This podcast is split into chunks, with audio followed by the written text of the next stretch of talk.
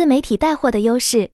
这几年是自媒体带货模式快速发展的几年，可以说，只要你愿意，现在是一个人人带货的时代。特别是随着工作越来越难找，或者工作越来越不稳定，更多的人加入了带货的队伍。我总结了自媒体带货的四点优势：一、精准化。自媒体的一个很大的优势就是通过浏览量所收集的大数据计算来实现对于消费者的精确化分类。除了微信朋友圈做宣传，微信还可以成为一个客户维护工具，也可以通过小程序成为一个销售渠道的补充。二、互动性。对于云友吴少而言，微信对他来说是销售加复购的工具。通过微信，他可以成为顾客的朋友加服装搭配师；而对白泽来说，微信就是慢慢培养消费者粘性的一个重要工具。三、成本低，相比线下实体的投入，如果用自媒体做销售，运营成本会低很多。四、可渗透性强，自媒体平台上投放的广告可触及人群更广，有梗的自媒体广告或者宣传语容易引起大面积转发或讨论。但现在自媒体的广告投放越来越多，我有时候在微博刷视频。刷着刷着就变广告，这些广告投放提供给消费者更多选择，同时对商家来说意味着变数。普通人带货的方式：一、公域运营，抓流量，但不要随大流。云友吴少分享了他们的销售策略，目前做好女装实体店同城线上加线下的结合销售，下一步是想走短视频渠道，做短视频加直播模式。如果要做广告投放，不宜一开始就大量投入。因为费用高且效果不明显，我们看直播总会看到，不管是卖货还是卖课，主播都会提醒观众点关注。流量在公寓是关键，要想做好直播，先从个人账号做起，前期要明确自己的风格，不要随大流。但现实中随大流又是很明显的特点，所以真正要做出个人特色是不容易的。二、私域运营，建立可直接与消费者沟通的模式。而私域则是打开与消费者沟通的门。白泽分享了自己关注的一个嘉兴女装店主的例子。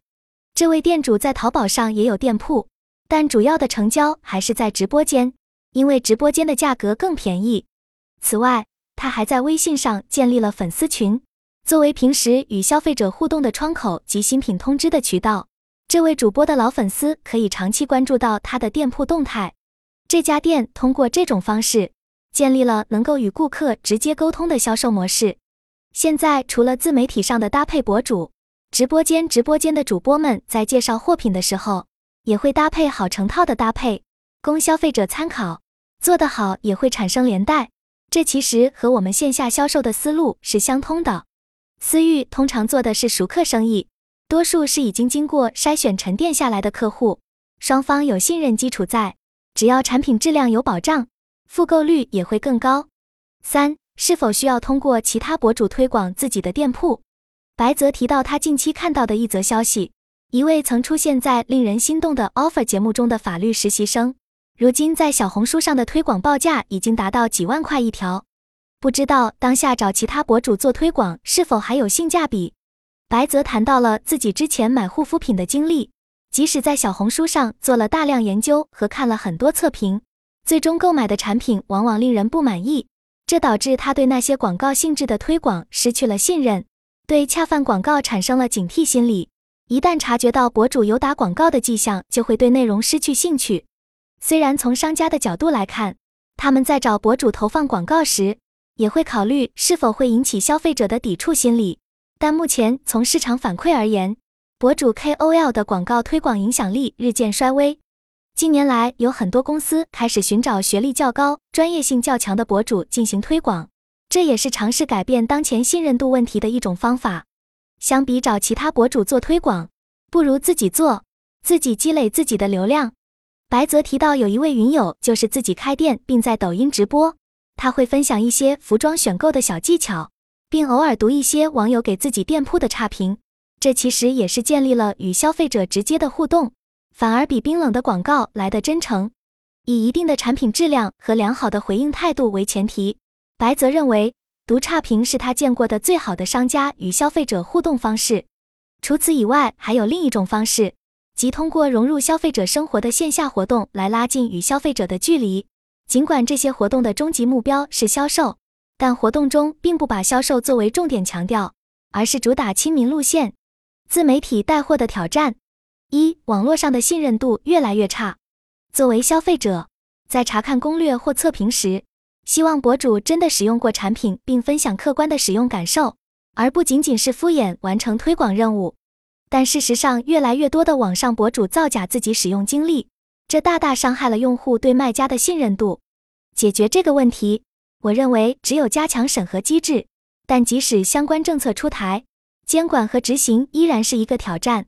这一点有些直播间做得挺好，他们推荐女性用品的时候。会特意让真正试用过的女性主播分享使用体验。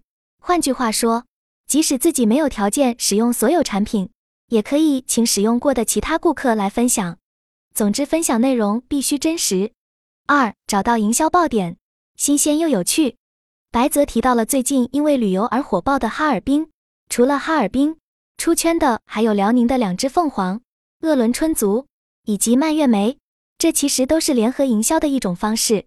如果不是这样的推广，连东北人甚至都不会知道东北还有蔓越莓这样的产品。从这次哈尔滨的热度看出，营销很重要的一方面就是给消费者新鲜感。从切开的冻梨到鄂伦春族出街，萨满跳科目三，豆腐脑加糖，再到东北蔓越莓，一次次都是让网友惊掉下巴的操作。当然，新鲜感不可能一直都不消退，在新鲜感逐渐淡化的时候。做好客户维护，加强联系也是不可缺少的一环。新鲜感还是引流更好用，客户需求多样，运营和服务也要跟上。比如之前鸿星尔克支援郑州的举动，引发了一波野性消费，让鸿星尔克如日中天，在自媒体上的动静很大。但现在野性消费的流量退去，但品牌方没有没有做好后期的宣传和转型，错失良机。三、如何让自媒体带货模式可持续？我认为这需要多方面的配合。自媒体平台能否加强对博主们的约束力？商家们能否保证自身产品的质量？供应链供需及时？自媒体博主和商家之间能不能保持良性的合作关系？品牌本身能否不断精进？最好精细化运营，